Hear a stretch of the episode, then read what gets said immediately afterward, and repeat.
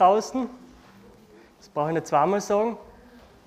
Und wenn es um das Thema Geld geht, kann leicht sein, dass der eine oder andere noch mehr ins Schwitzen kommt.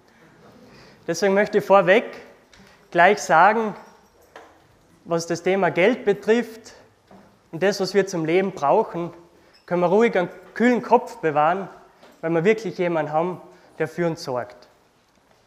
Und darum soll es in der Predigt heute gehen. Das Thema soll sein, Geld ist Vertrauenssache. Aber bevor ich auf den Text eingehe, möchte ich etwas sehr Interessantes mal prinzipiell über Geld erzählen. Wir alle sind gläubige Menschen. Jeder. Und nicht nur das, sondern jeden, den du draußen auf der Straße begegnest, ist ein sehr gläubiger Mensch. Ganz Klagenfurt ist voll von gläubigen Menschen. Ist das Wunschvorstellung oder Realität? Es ist Realität. Die Frage ist nur, woran glauben sie? Leider glauben wenige an Gott, aber so gut wie jeder glaubt an etwas, was wir Geld nennen. Wieso müssen wir an Geld glauben? Dazu ein ganz praktisches, einfaches Beispiel. Ich möchte euch jetzt einen kleinen Deal anbieten. Ich habe hier so ein Geschirrtuch, das besteht zu 100% aus Baumwolle. Ist dann auch schön gefärbt, man kann es recht gut einsetzen. Das wiegt ungefähr 80 Gramm, also 80 Gramm Baumwolle. So, und mein nächster Deal, der betrifft folgendes. So, wo ist das jetzt? Moment mal. Ah, habe ich schon, habe ich schon, danke. Das betrifft das hier. So. Ich habe hier einen 100-Euro-Schein. Ich weiß nicht, ob ihr das wisst, aber die Euro-Banknoten werden aus Baumwolle hergestellt. Genau genommen eigentlich aus dem Abfallprodukt, was bei der Baumwollherstellung eben gebraucht wird. So ein 100-Euro-Schein wiegt 1 Gramm. Deswegen gibt es jetzt einen Deal. Ich biete euch 80 Gramm feinste Baumwolle an und ihr gebt mir einfach einen Gramm von dieser Baumwolle. Wieso hat das Stück für uns mehr Wert als das? Weil wir daran glauben, dass das mehr wert ist. Das ist der einzige Grund. Geld ist Glaubenssache, Geld ist Vertrauenssache. Und unser ganzes Finanzsystem beruht darauf. Ursprünglich war das ja anders. Die Idee von Geld war nicht so blöd. Ich bin ehrlich gesagt sehr zufrieden, dass es den Tauschhandel nicht mehr gibt, dass mich mein Arbeitgeber mit Hühner und Schweinen bezahlt am Ende des Monats und ich das irgendwo tauschen muss. Es ist schon fein, dass es Geld gibt. Aber die Idee vom Geld war die, dass das eigentlich nur eine Quittung ist. Ich habe irgendwas, was wirklich kostbar ist, ich gebe das zur Bank die Bank gibt mir sozusagen eine Quittung. Das ist die Quittung, dass ich etwas Kostbares wo gelagert habe. Bis ins 20. Jahrhundert war so ein Fixbestand zum Beispiel Gold. Natürlich ist der Wert des Goldes auch relativ, aber es ist für uns Menschen doch etwas zu gebrauchen. Es ist wertvoll durch die Seltenheit. Deswegen haben Staaten für das ganze Geld, was sie im Umlauf gehabt haben, Goldreserven gehabt. Und somit war der Wert des Geldes gedeckt. Das wurde jedoch 1968 abgeschafft und heute herrscht die Kreditpolitik. Um das einmal ein bisschen zu erklären, was das heißt. Und zwar, wenn die Bank sagt, sie hat eine Milliarde Euro, dann stimmt das nicht ganz. Sie hat nur jemanden, der ihr eine Milliarde schuldet. Nur wenn derjenige, der der Bank die eine Milliarde schuldet, es selber nicht hat, existiert das Geld nicht. Obwohl die Bank vorgibt, eine Milliarde zu haben. Das ist unser Finanzsystem. Der Gegenwert unseres Geldes liegt nur mehr in den Schulden anderer. Im Grunde genommen existiert Geld nicht. Es hat nur mehr den Wert, den wir diesem Geld anheften. Und das Krasse ist, die Banken erzeugen durch diese Schulden Geld, das es nicht gibt. Und da gibt es einen Fachausdruck in der Finanzwelt, das nennt sich Fiat-Geld, so wie die Automarke Fiat. Das kommt von Fiat Lux. Das steht im ersten Buch Mose, wo Gott sagt, es werde Licht. Fiat Lux, es werde Licht. Und in der Finanzwelt verwendet man den Begriff Fiat-Geld. Es werde Geld. Weil der Mensch aus nichts etwas erschafft und dem einen Wert anheftet, obwohl es im Grunde genommen wertlos ist. Jetzt setzen wir so viel Vertrauen auf dieses Geld und glauben, dass es uns im Leben Stabilität gibt, Sicherheit gibt. Aber tut es das wirklich? Was ist, wenn der Tag kommt, an dem dieser Fetzen wieder mehr wert ist als das andere Stück? Das Ziel dieser Predigt soll es heute sein, dass wir Geld zur Vertrauenssache machen. Nicht wie es unser Finanzsystem tut, sondern dass wir Geld zur Vertrauenssache Gottes machen. Weil er allein ist der, der uns letztendlich wirklich Halt gibt, wirklich Sicherheit und Stabilität im Leben. Die Frage ist nur, vertraust du auf das System oder auf Gott, der versprochen hat, dich zu versorgen? Ja, und schon die Israeliten, die haben ja auch schon so gewisse Probleme damit gehabt, in puncto Geld und Lebensunterhalt auf Gott zu vertrauen. Und deswegen lies einfach mal den Predigtext vor, Malachi 3, die Verse 6 bis 12.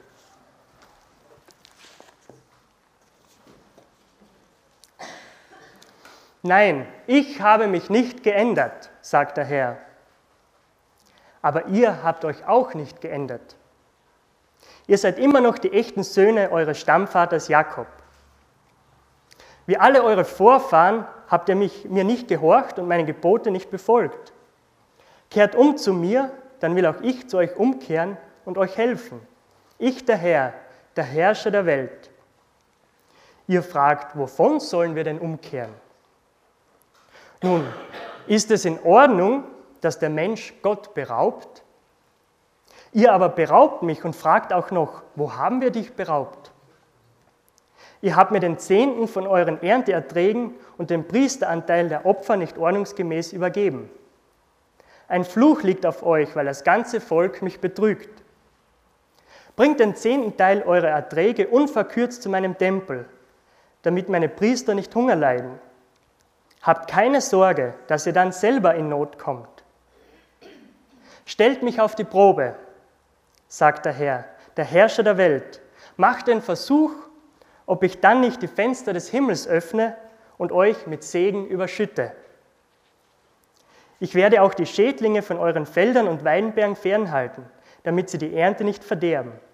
Das sage ich, der Herrscher der Welt. Dann werden euch alle Völker glücklich preisen, weil ihr in einem so fruchtbaren Land wohnt. Also Gott muss sein Volk zur Rede stellen, weil er seine Gebote missachtet hat. Und spannend ist eben zu sehen, wie Gott diese Ermahnung beginnt. Darauf ist die Sophie heute schon eingegangen. Und genau dasselbe ist mir bei der Ausarbeitung von der Predigt genauso in den Sinn gekommen. Weil wenn es darum geht, dass wir Menschen uns Gott anvertrauen, ist diese Erkenntnis wohl eine der wichtigsten überhaupt. Dass Gott sich nicht ändert. Gott unterliegt keinen Kursschwankungen, wie das Geld oder diese Aktien, die hoch und runter gehen die ganze Zeit.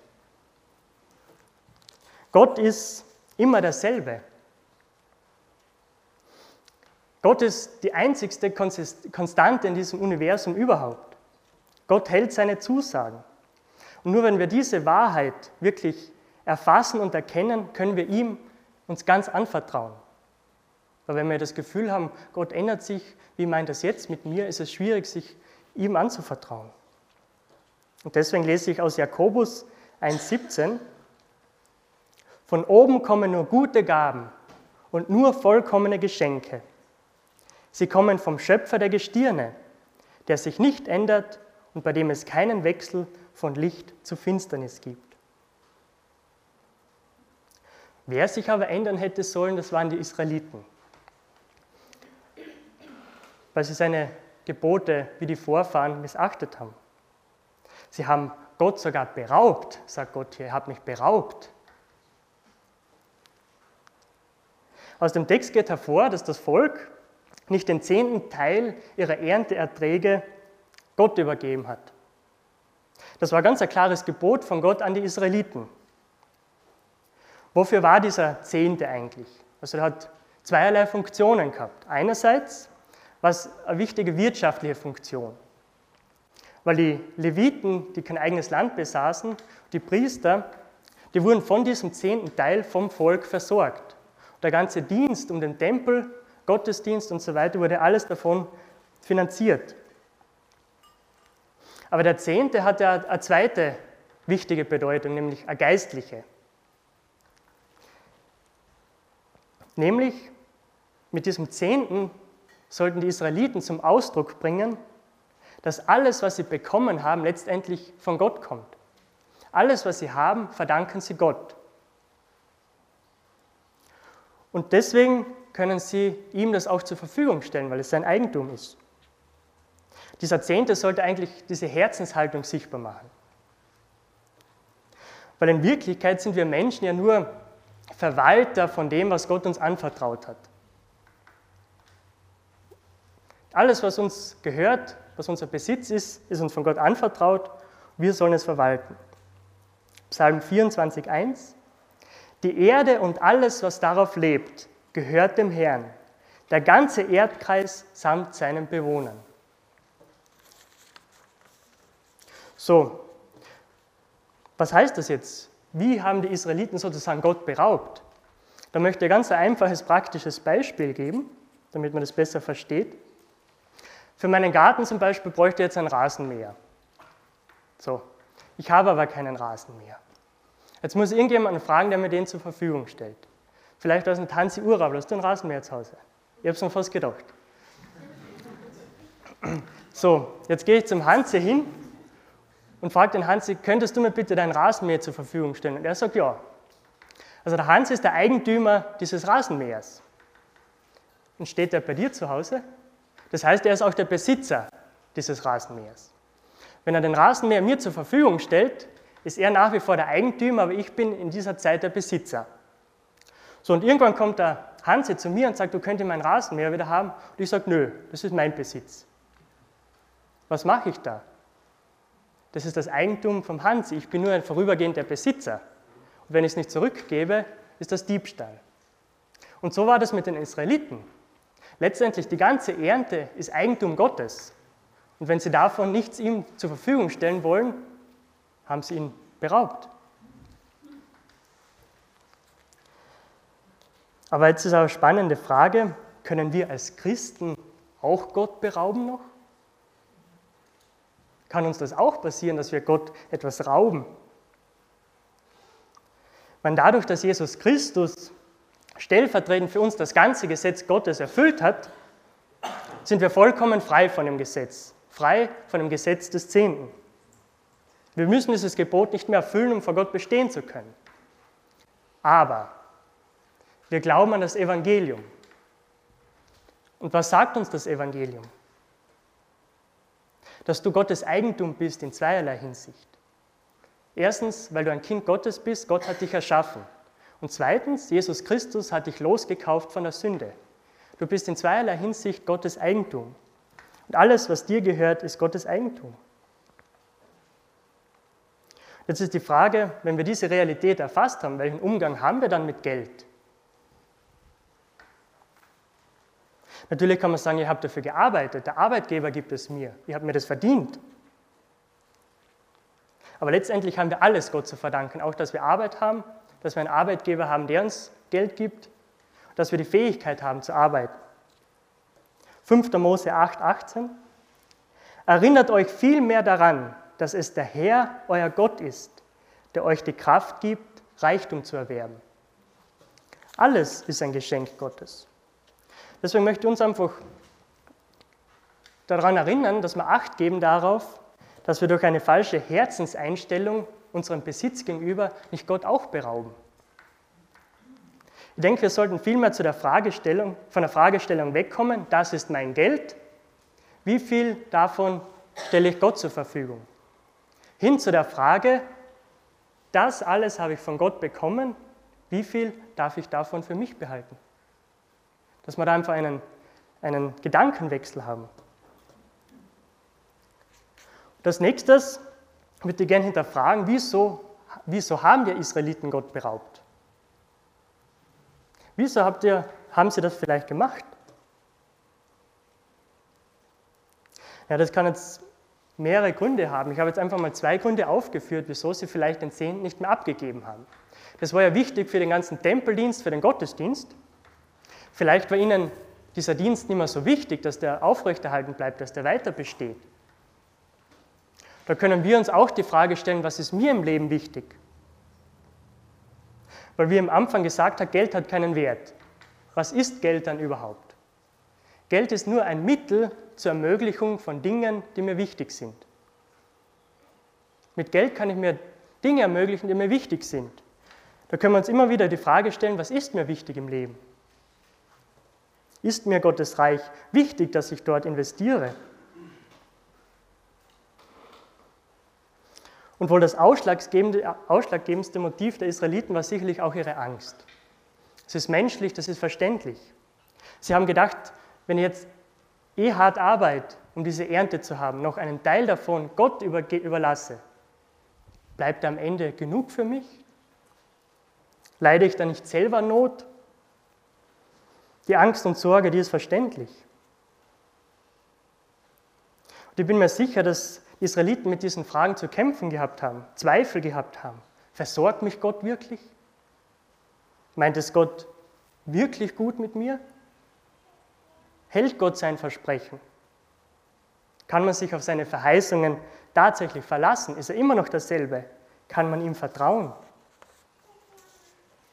Und sind das nicht auch Fragen, die uns heute immer noch beschäftigen als Christen? Versorgt mich Gott wirklich? Also ich kenne solchen Zweifel, ob Gott es wirklich gut mit mir meint. Und gegenüber diesem Zweifel stellt, stellt Gott eine Zusage, eine Verheißung, die er damals den Israeliten weitergegeben hat. Bringt den zehnten Teil eurer Erträge unverkürzt zu meinem Tempel, damit meine Priester nicht Hunger leiden.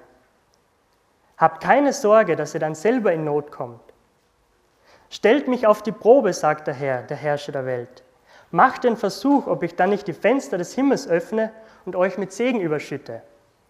Ich werde auch die Schädlinge von euren Feldern und Weinbergen fernhalten, damit sie die Ernte nicht verderben. Das sage ich, der Herrscher der Welt. Dann werden euch alle Völker glücklich preisen, weil ihr in einem so fruchtbaren Land wohnt. Also die gewinnbringendste und sicherste Geldanlage in dieser Welt ist die Investition in Gottes Reich. Und denn darüber stehen seine Zusagen. Die Zusage, dass wir uns keine Sorgen machen müssen, dass wir dann in Not kommen. Und er gibt uns sogar die Möglichkeit, dass wir ihn da auf die Probe stellen. Er sagt, probiert es aus. Vertrau dich mir an, auch was deine Besitztümer angeht. Mach den Versuch, ob ich dann nicht die Fenster des Himmels öffne und dich mit Segen überschütte. Also auf die Investition in Gottes Reich steht seine Verheißung, sein Segen, das uns regelrecht mit Segen überschütten möchte. Und abgesehen von den sicheren Schätzen im Himmel, die wir natürlich deswegen haben, möchte uns ganz konkret im Leben auch segnen, hier auf der Erde. Gott möchte dir zeigen, dass er dich versorgt und dir alles gibt, was du brauchst. Und ich denke, das kann ein Segen für die Menschen in deinem Umfeld sein, wenn sie sehen, wie du mit dem Geld umgehst. Dass du nicht geizig bist oder habgierig, sondern gerne gibst und trotzdem bist du versorgt. Trotzdem vertraust du, dass dich jemand versorgt und auf dich schaut. Als Segnung kann es auch sein, dass du Freiheit erlebst, vielleicht von Geiz oder Habsucht. Oder dass du Gott vielleicht näher kennenlernst weil du dich mehr von ihm abhängig machst. Deshalb möchte ich dich ermutigen. Ich sage nicht, dass wir den Zehnten geben müssen, das ist kein Gesetz mehr. Aber mach dein Geld zur Vertrauenssache Gottes. Und prüf ruhig Gott, ob es wirklich seine Zusagen hält. Er sagt, prüft mich. Schaut, ob ihr dann noch genügend habt zum Leben. wir müssen nicht den Zehnten geben, aber es wäre guter Anfang, um in Gottes Reich zu investieren. Wenn du sagst, okay, Gottes Reich ist mir wichtig, ich möchte dazu was weitergeben, dann probier es mal. Probier es mal mit 10% von dem, was du bekommst. Sei es dein Taschengeld, sei es dein Sold beim Bundesheer, dein Gehalt. Prüfe Gott und schau, ob du vielleicht Segnungen erlebst von ihm. Und da möchte ich zum Schluss noch kurz erzählen, wie es mir dabei gegangen ist. Also ich arbeite jetzt erst seit Oktober letzten Jahres, ich habe vorher studiert. Und beim Studieren habe ich Gott sei Dank die gute Situation gehabt, dass meine Eltern mich unterstützt haben.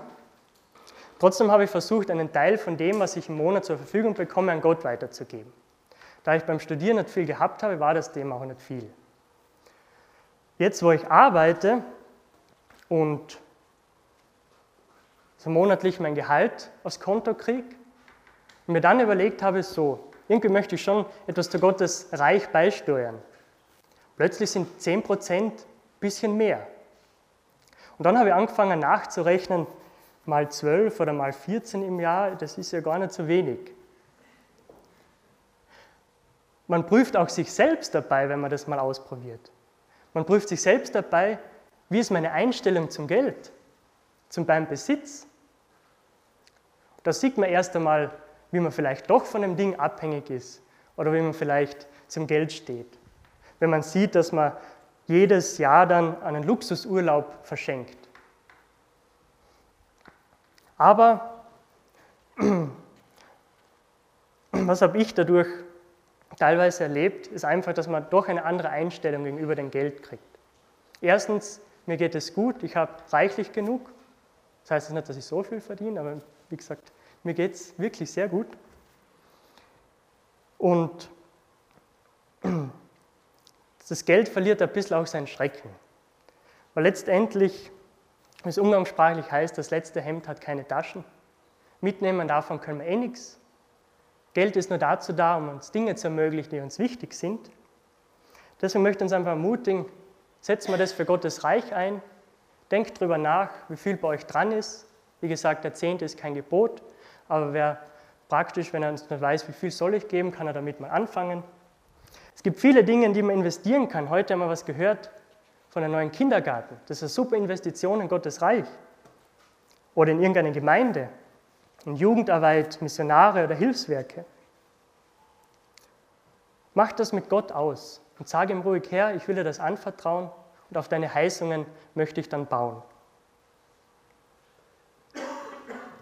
Und diese Verheißung gibt uns auch im Neuen Testament. Und zum Abschluss lese ich noch drei Verse.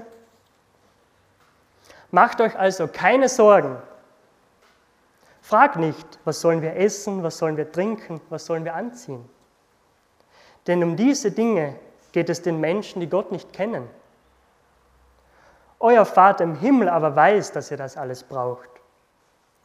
Es soll euch zuerst um Gottes Reich und Gottes Gerechtigkeit gehen. Dann wird euch das Übrige alles dazugegeben werden.